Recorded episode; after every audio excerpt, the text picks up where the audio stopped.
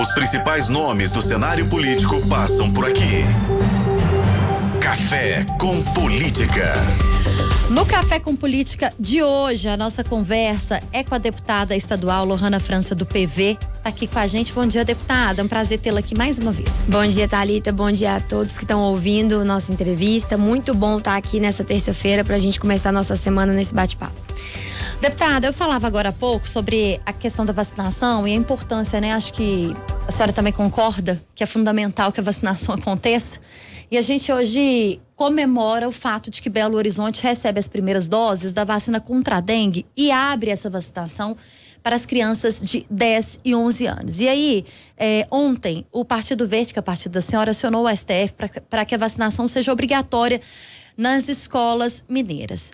Essa, esse acionamento ao STF ele veio depois que o governador Romeu Zema apareceu ao lado uh, de alguns políticos, né? é, falando que a vacinação não seria obrigatória ou dizendo ali que os pais é que deveriam é, é, escolher ou determinar essa vacinação.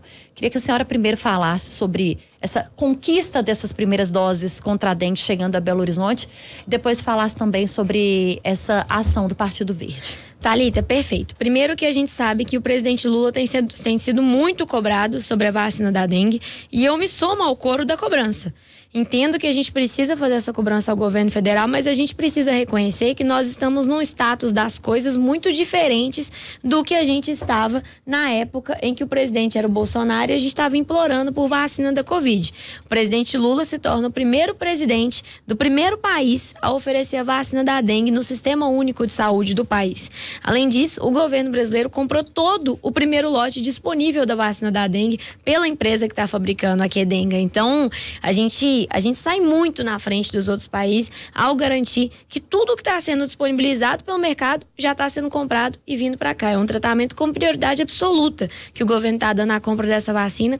Eu vejo com muita alegria e reforço a sua fala que foi tão coerente de, da importância de quem é pai, de quem cuida de idoso, garantir a vacinação dessas pessoas, porque a gente não está falando de uma questão de debate político. Esse não é um debate sobre é, quanto de imposto o país deve ter, esse não é um debate sobre se é bom a gente ter gasolina ou se a gente deve estimular carro elétrico. Isso não é questão de opinião política, né? Isso é uma questão de saúde pública. A gente está falando de, de um assunto que é comprovado cientificamente, que são as vacinas, e que permitiram, inclusive, que a gente tivesse aqui numa sala fechada, mesmo depois de, da, da pandemia que a gente viveu dois anos atrás, que foi tão dura e tão sofrida, porque a gente está vacinada. Então, faço mesmo, faço coro ao mesmo, a mesma fala que você fez e peço aos pais, mães responsáveis por pessoas idosas que aproveitem as doses da vacina da dengue que já estão, vacinem essas pessoas pelas quais elas são responsáveis e garantam o cumprimento de todo o resto do plano vacinal dos seus, dos seus filhos, já que só assim a gente vai conseguir ter escolas seguras para as nossas crianças. Vamos falar então do acionamento ao STF pelo Partido Verde e aí já em relação ao governador Romeu Zema. E aí eu reforço aqui que o PV entrou ontem, né, ah, com essa ação pedindo que a vacinação seja obrigatória nas escolas mineiras. É uma forma também de garantir é, que a gente avance na saúde pública, deputada. É, Talita, a gente, para além de pedir que seja obrigatória, a gente pediu algumas coisas. Nós solicitamos um plano de ação mostrando o que, que o governo do estado tem feito para garantir a vacinação nas escolas. Então, tem uma infinidade de coisas. Às vezes, quem está ouvindo pode pensar que é só sobre levar a vacina para dentro da escola. Mas a gente tem, por exemplo, o programa Saúde na Escola, que é um programa do governo federal que tem a ação do governo estadual e das prefeituras juntos com o programa Saúde na Escola, para que a gente consiga garantir que, que assuntos que são de interesse de saúde pública, como o combate à dengue, como a vacinação, como a escovação adequada dos dentes, sejam tratados dentro do ambiente escolar. E o programa Saúde na Escola é uma das possibilidades que o governo do estado pode utilizar para ampliar a vacinação. Então a gente pode fazer, a gente solicitou essas ações que eles estão fazendo. A gente pediu também o cronograma detalhado do cumprimento do Plano Nacional de Imunização com os percentuais atingidos de cada vacina. Por quê? Porque quando o governador grava aquele vídeo, aquele vídeo desrespeitoso, irresponsável, se ele estivesse falando só da vacina da Covid, Thalita, eu acho que o, o, o ouvinte já saberia que isso é muito sério. Mas ele estava falando vacina. Ele falou de qualquer vacina. Eu assisti o vídeo dele várias vezes. Eu me, me entreguei a esse esforço de assistir o vídeo dele várias vezes. E ele não fala de vacina da Covid, que já seria muito sério. Ele fala vacina. Então a gente está falando de desestimular os pais a vacinarem suas crianças contra sarampo, contra pólio, contra tantas outras doenças que já estavam assim a caminho da erradicação. Então a gente pede também o que, que eles estão fazendo para o cumprimento do Plano Nacional de Imunização, já que o plano engloba todas as vacinas recomendadas pela autoridade sanitária. Então a gente pede uma série de itens, a gente espera que o governador responda com velocidade, com a mesma velocidade que ele fez um vídeo, né? Um vídeo que não altera a resolução, já que ele não soltou decreto nenhum, então na prática em Minas Gerais ainda tem que apresentar o, o comprovante de vacina para poder se matricular. Esse vídeo, deputada e ouvintes, ele foi uh, postado né, no início do mês, onde o governador Romeu Zema aparece ao lado do deputado federal Nicolas Ferreira do PL e também do senador Cleitinho do Republicanos. O deputado federal Nicolas Ferreira foi o deputado mais votado, né, é, em Minas Gerais e o senador Cleitinho que teve uma votação expressiva também. É, do ponto de vista político e do ponto de vista é, de uma política que a gente tem tão radical hoje, deputada, de que forma três pessoas que foram eleitas com um número considerável de votos pode chegar de fato no público e pode ter um impacto negativo de desestimular as famílias de um ponto que é tão importante que é a vacinação? Talita, tudo que as figuras que recebem votos e confiança das pessoas fazem tem impacto. Cada palavra que eu, como deputada, eu sou só uma deputada estadual, mas cada palavra que eu digo em público tem impacto e influencia pessoas.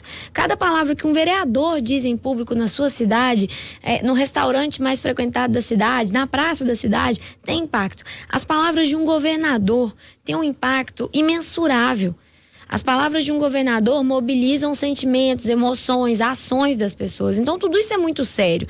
É, é, é, importante que essas pessoas, se elas vão a público falar alguma coisa, que seja ir a público para defender a saúde pública, que seja ir a público para poder defender a vacinação, para falar bem da vacina, para mostrar o Zé Gotinha, para contar as ações que o governo do estado está fazendo. Tem como o senador Cleitinho defender a vacinação cobrando o presidente Lula a vacina da dengue. Tem como até manter essa cobrança dentro da postura ideológica dele, mas fazer um bem para a saúde pública, fazer um bem para a vacinação. Então eu acredito que a gente a gente tem que ter noção da responsabilidade do que a gente fala. A partir do momento, você como uma jornalista de grande alcance, as coisas que a gente fala têm impacto e a gente precisa ter noção disso e ter cuidado com as coisas que a gente diz. Por isso que eu disse que cada morte, cada sequela de criança com sarampo, com pólio, que aparecer daqui para frente, no momento em que a gente tinha voltado a combater essas doenças, é, tá na cola dos políticos que estão falando contra a vacinação, está na conta deles, porque eles estão influenciando pessoas a não, a não vacinarem seus filhos. Quando o caminho que a gente tinha que tomar seria o caminho da responsabilidade coletiva, seria o caminho de influenciar para o bem as pessoas.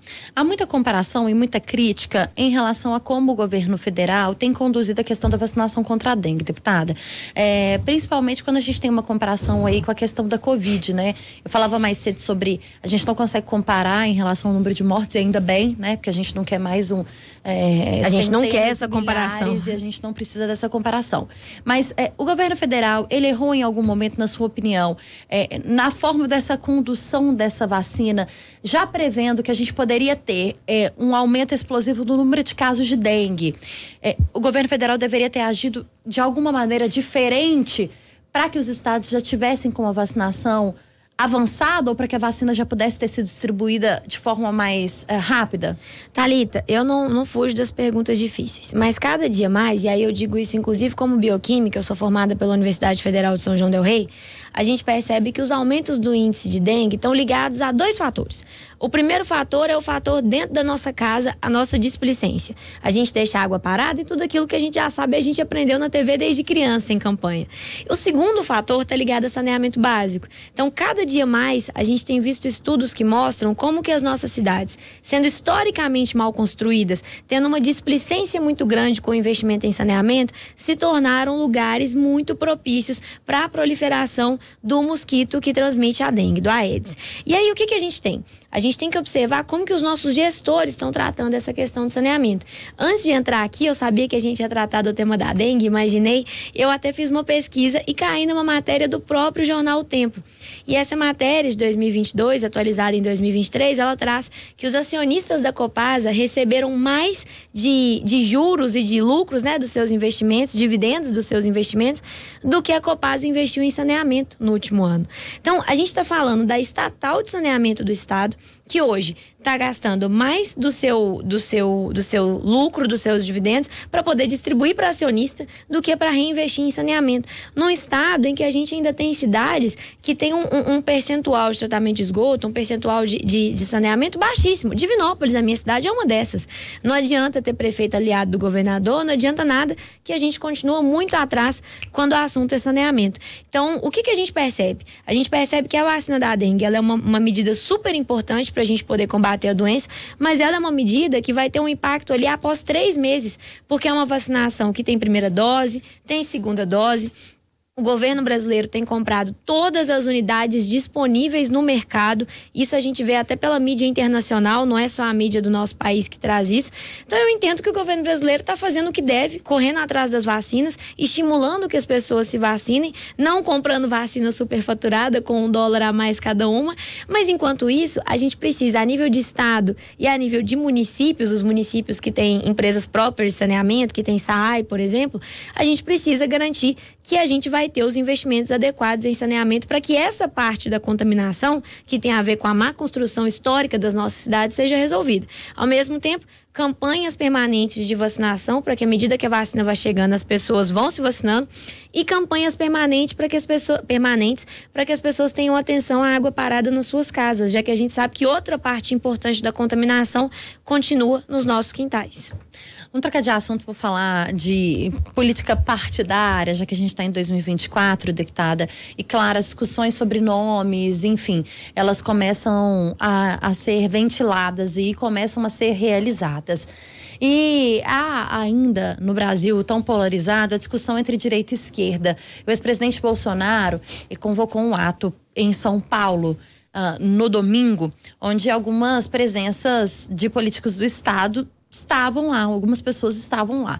O governador Romeu Zema esteve por lá.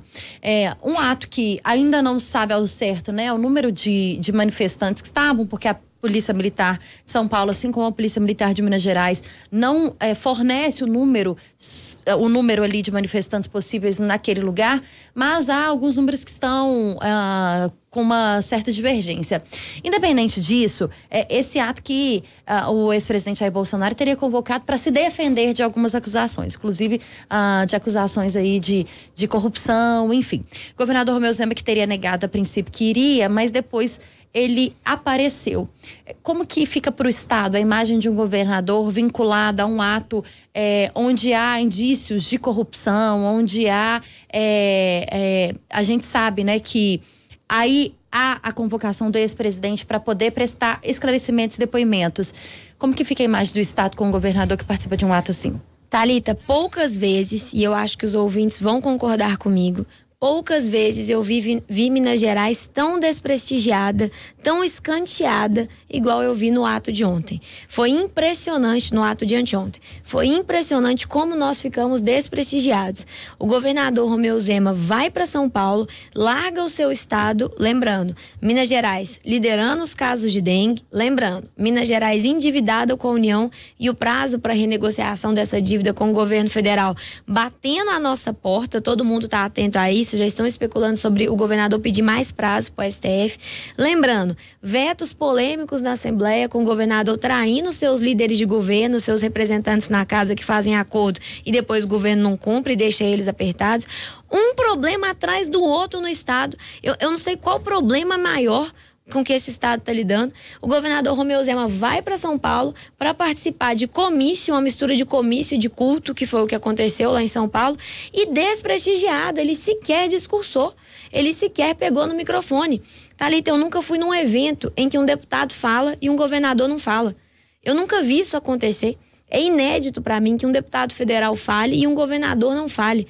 Um governador que se deslocou para estar até o evento. Então, é muito triste que a gente esteja nessa situação com o governador Romeu Zema se prestando ao papel de agir como papagaio de pirata, de youtubers, de influencers, de um homem inelegível, de, de pessoas que se apropriam da fé alheia para poder dizer que a fé tem bandeira partidária. Então, então foi muito ruim para Minas Gerais, mostrou a falta de compromisso do governador com as pautas caras desse estado e, e, fez com que a gente passasse um vexame muito grande, na minha opinião. Porque o governador Romeu Zema tem muitos problemas para se preocupar com Minas Gerais, para poder ir a um ato em que o nosso Estado foi tão desrespeitado e tão desprestigiado. Para além disso, acho que o saldo político para o ex-presidente Bolsonaro, apesar das ruas estarem de fato frequentadas, estarem de fato com bastante pessoas a gente precisa dizer que ele admitiu algumas situações.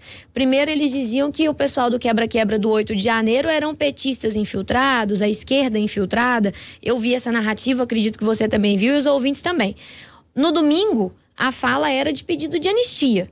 Então, se eles estão pedindo anistia, eles reconhecem que não era a esquerda infiltrada, que eram os deles mesmos que estavam ali quebrando tudo, inclusive um relógio do Dom Pedro e várias outras peças importantíssimas, e agora estão pedindo anistia. Então, a gente tem um cenário em que, do ponto de vista político, talvez tenha sido positivo para o Bolsonaro, mas do ponto de vista jurídico, é muito sério tudo o que aconteceu, porque o pedido de anistia reconhece que não havia esquerda infiltrada e o ex-presidente Bolsonaro também admite ter conhecimento da minuta do golpe que a Polícia Federal e o STF estão tratando com tanta seriedade. E essa falta de prestígio do governador que a senhora cita, seria por quê?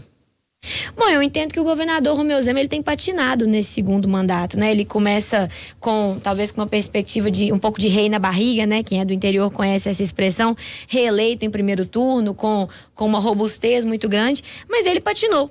Ele patinou quando ele não conseguiu provar para a população de Minas Gerais de que as, que as contas do Estado estavam de fato em dia. Ele patinou quando ele tem enfrentado problemas para convencer o povo mineiro de que a CEMIG e que a Copasa não são importantes. Ele patina em várias outras situações ao longo do, do segundo mandato dele e ele não tem conseguido ter a mesma força que ele teve na última eleição, no ato da sua reeleição, né? E, e, é preciso lembrar que o presidente Lula ganhou em Minas Gerais, Thalita presidente Lula ganhou no nosso estado. E o governador Romeu Zema não manifestou apoio ao inelegível, ao ex-presidente Bolsonaro, no primeiro turno. Ele deixou para manifestar o seu apoio no segundo turno, quando ele já estava reeleito. Então ele sabia muito bem que a população do povo, a opinião do povo mineiro não era uma opinião pró-Bolsonaro, era uma opinião crítica ao governo Bolsonaro e ele escolheu ocultar, omitir do povo de Minas Gerais que ele mantinha a posição de 2018 para só se manifestar depois depois da reeleição. Então, eu acho também que ele fica tentando ficar com dois pés, cada pé em uma canoa, mas ao mesmo tempo ele agride o presidente Lula, mas vai no ato do Bolsonaro é desprestigiado. Ele não consegue ter robustez política para manter e firmar seus posicionamentos, mesmo que isso tenha desgaste. Quando ele faz, faz de forma atropelada, atabalhoada, como foi no caso da vacina, gera muito mais dano do que solução positiva e envergonha Minas Gerais. A verdade é que hoje, se você colocar no Google governador Romeu Zema,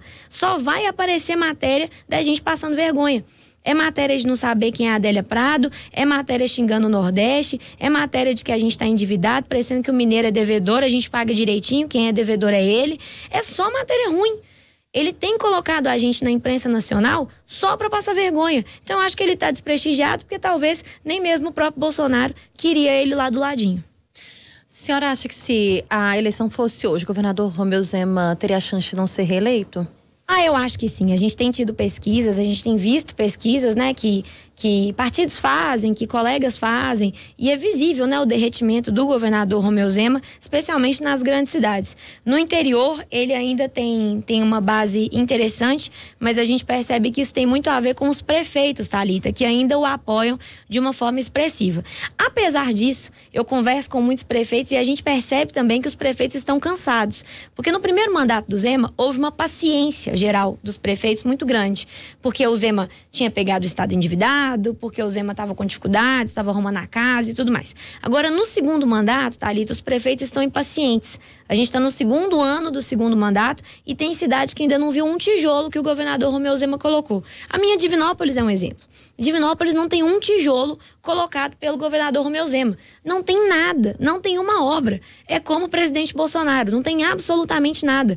Então a gente percebe que os os prefeitos começam a se desgastar e começam a perceber que, que o governo da gestão, o governo da eficiência, talvez esse governo seja só discurso e não seja prática. A maior prova disso é um dado que a gente estava explorando nos últimos dias e divulgando. A minha equipe de comunicação ficou horrorizada e a gente decidiu divulgar. O Fundo Nacional da Segurança Pública, que é o, o fundo que repassa recursos para os estados, para os fundos estaduais, repassou milhões entre 2019 e 2022, ou seja, o primeiro mandato do governador Romeu Zema para Minas Gerais. De todos esses milhões, Minas Gerais foi o quarto pior estado na execução desse recurso. A gente executou 6,6%. Ou seja, o Zema prometeu para os prefeitos, prometeu para os vereadores, prometeu para os deputados estaduais e não consegue entregar. O dinheiro está lá da segurança pública que o governo federal mandou, o governo federal aliado, porque na época era o Bolsonaro e ele não conseguiu executar. Então, os prefeitos estão demonstrando cansaço, os vereadores estão demonstrando cansaço. Esse pessoal que apoiou ele, que deu sustentação a ele, mesmo sem ele entregar nada no primeiro mandato, está começando a ficar um pouco impaciente por não ver as entregas acontecendo. Esse exemplo da segurança pública é um desses exemplos que mostram como que o governador tem sido muito bom de discurso e muito ruim de prática. Deputada, na semana passada, a Segurança Pública promoveu uma manifestação exatamente cobrando recomposição salarial e melhorias e o cumprimento de algumas promessas que o governador Romeu Zema fez ao longo do primeiro mandato e na campanha para a reeleição a governador. Inclusive, os manifestantes começam a cobrar ah, uma participação mais ativa daqueles deputados que foram eleitos sob o guarda-chuva da segurança pública. Claro. É, a senhora sente que alguns desses deputados, eu não vou citar os nomes aqui, mas alguns desses, desses deputados que se diziam uh, parte da segurança pública, de fato começam a tirar o pé, vendo a situação crítica que Minas se encontra hoje? Talita, eu, eu sou muito reticente quanto a falar da atuação dos meus colegas parlamentares. Eu entendo que a gente sempre tem que estar de olho no poder executivo, no que o governo do estado está fazendo. Que se o governo do estado estivesse no bem, a gente não precisaria estar falando sobre como cada um de nós se posiciona. E eu só digo uma coisa sobre essa situação. É, a gente tem que ter muito cuidado com o peso da nossa palavra, Talita. Eu ouvia, eu lembro de ouvir isso de um político muito experiente que me contou, me disse uma vez uma frase que eu nunca vou esquecer. Quem fala de futuro, quem fala de esperança, são três grupos: professor, líderes religiosos e políticos. Nós mexemos com o futuro, com a esperança, com aquilo que toca no coração das pessoas. E a palavra de um político, ela tem que valer. Então é muito sério que o governador Romeu Zema, Thalita, olha a seriedade disso. Ele protocolou um plano de governo em cartório em 2022. Em 2022, o governador Romeu Zema registrou em cartório, está na página 18 do plano de governo dele, a promessa da recomposição salarial anual da inflação para todos os servidores. Ninguém é obrigado a prometer nada, mas se você prometeu, você não pode tratar quem está te cobrando a promessa como se fosse um parasita, como se fosse alguém que está no privilégio, como se fosse alguém que quer algum tipo de mamata, que é o termo, o termo que eles gostam de usar, né? Como se o servidor fosse um grande privilegiado. A gente está falando de policiais que estão na rua enfrentando a criminalidade todos os dias por nós. A gente está falando de professores que estão em sala de aula se expondo a risco, inclusive com criança não vacinada, porque o governador estimula não vacinar, cuidando do nosso futuro. A gente está falando dos servidores do meio ambiente que estão falando dessas que estão olhando essas barragens que você falou mais cedo. São tantos servidores sérios que estão cobrando apenas o que o governador prometeu que eu entendo que, para além de falar sobre a atuação de um ou outro colega parlamentar, eu, eu quero falar é, do Poder Executivo e de como o governador Romeu Zema mentiu e foi irresponsável com o peso da sua palavra na reeleição. Um plano de governo colocado em cartório tem que ter algum valor. Deputada, na abertura dos trabalhos deste ano da Assembleia Legislativa de Minas Gerais, presidente da Assembleia, o deputado Tadeuzinho, disse que resolver a situação da dívida de Minas com a União é uma prioridade da Assembleia.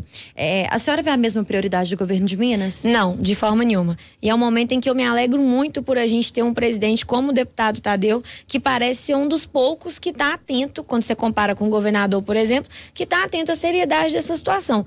A impressão que passa, Thalita, e eu aproveito que eu estou aqui na rádio para deixar isso registrado para a história, é que o governador Romeu Zema quer de fato que não dê tempo de fechar essa negociação para que ele possa conseguir mais prazo no STF. Esse é o cenário mais confortável para o governo. É um cenário em que o governo Zema consegue mais prazo, continua sem pagar a dívida, não tem que se indispor com os servidores aprovando regime de recuperação fiscal. Fica bom demais, uai. Assim fica muito bom. Fica falando que colocou Minas nos trilhos e deixa a bomba para o próximo governador. Então, O Tadeu tem tido uma postura completamente diferente, a casa como um todo tem tido uma postura completamente diferente e a gente percebe o mesmo compromisso do nosso presidente do Congresso, o senador Rodrigo Pacheco, que tem apoiado muito a gente nessa discussão ao lado do, do ministro da Fazenda, Fernando Haddad. Para além disso, é importante ressaltar que o presidente Tadeu está em conversa constante com os líderes do nosso bloco, o deputado Ulisses, o deputado doutor Jean Freire, a nossa vice-presidente Leninha, que tem colocado o tempo todo quais são as pautas prioritárias para o nosso bloco do ponto de vista da resolução dessa dívida. Então, quem tem tido compromisso com isso, de fato, é a Assembleia de Minas, representada pelo nosso presidente, deputado Tadeu. 8 horas e 54 minutos, nós estamos conversando com a deputada estadual Lohana França, do PV. No Café com Política, no Café com Política, hora do bate-pronto. Perguntas objetivas e respostas objetivas. Ô, oh, deputada, a gente está rindo aqui, gente. Vamos explicar para os nossos ouvintes que o deputado fez uma pergunta aqui. Thalita, você não vai perguntar nada de Divinópolis? No bate-pronto eu vou E era na hora deputada. que você ia perguntar, né? Exatamente. Então, eu vou começar com essa pergunta. Divinópolis. Você sabe que a gente sempre quer falar da nossa terra, né? Exatamente. Divinópolis em 2025. Há a possibilidade de Lohana França estar na prefeitura? Não, não há possibilidade. E eu estou muito orgulhosa da frente ampla que a gente tem organizado. Essa semana a gente recebeu o apoio do ex-prefeito Demétrios, que foi um prefeito que conseguiu conseguiu, junto do presidente Lula, levar a Universidade Federal para a cidade, muitas conquistas importantes. O ex-prefeito Galileu, que foi prefeito por quatro vezes, fez quase tudo de infraestrutura que a cidade tem, foi ele que fez. Vamos conversar com outros ex-prefeitos também. A gente tem articulado muito PV, PT e PCdoB com partidos aliados, PSB, PDT, PSD. Então tem sido, tem sido um movimento muito interessante e que fez com que a gente começasse 2024 com o espírito de virar o jogo. Governador Romeu Zema, em apenas uma palavra. Acho que uma decepção para Minas Gerais. Foram foi mais de uma palavra. A vacina contra a dengue, uma nota para a atuação do governo federal. Eu entendo que nota 8. O governo federal está fazendo o que é possível. A gente precisa de mais vacina e todas as disponíveis eles estão comprando. Dívida de Minas Gerais, qual a expectativa da Assembleia Legislativa? A expectativa da Assembleia é resolver isso o mais rápido possível, que o governo do estado não peça mais prazo e que a gente consiga de fato resolver esse problema. Eu não sei se essa é a expectativa do governo do estado. Numa avaliação geral, em relação à dívida de Minas, qual governador agravou mais essa dívida, deputada, que a gente pode trazer agora? O governador Romeu Zema ou o antigo governador Pimentel? Talita, essa não é uma questão de opinião. A gente vê em gráficos muito claramente. O governador Romeu Zema, ao não pagar nenhuma parcela da dívida, submeteu a gente aos juros absurdos da União, não dialogou com o governo Bolsonaro enquanto ele tinha possibilidade por ser aliado, abriu mão dos recursos da Lei Candir que poderiam ter sido abatidos, submeteu a gente a uma negociação em que Minas foi super prejudicada, não defendeu o interesse do Estado e a dívida está aí, estourando. Então, os gráficos mostram com muita clareza que o governador Romeu Romeu Zema foi quem piorou essa situação. Deputada estadual Lohana França do PV foi a nossa convidada de hoje aqui no Café com Política. Deputada, volte sempre, viu? Talita, muito obrigada. Deixar um beijo para os nossos ouvintes e o compromisso nosso na Assembleia de estar sempre em luta pelos mineiros.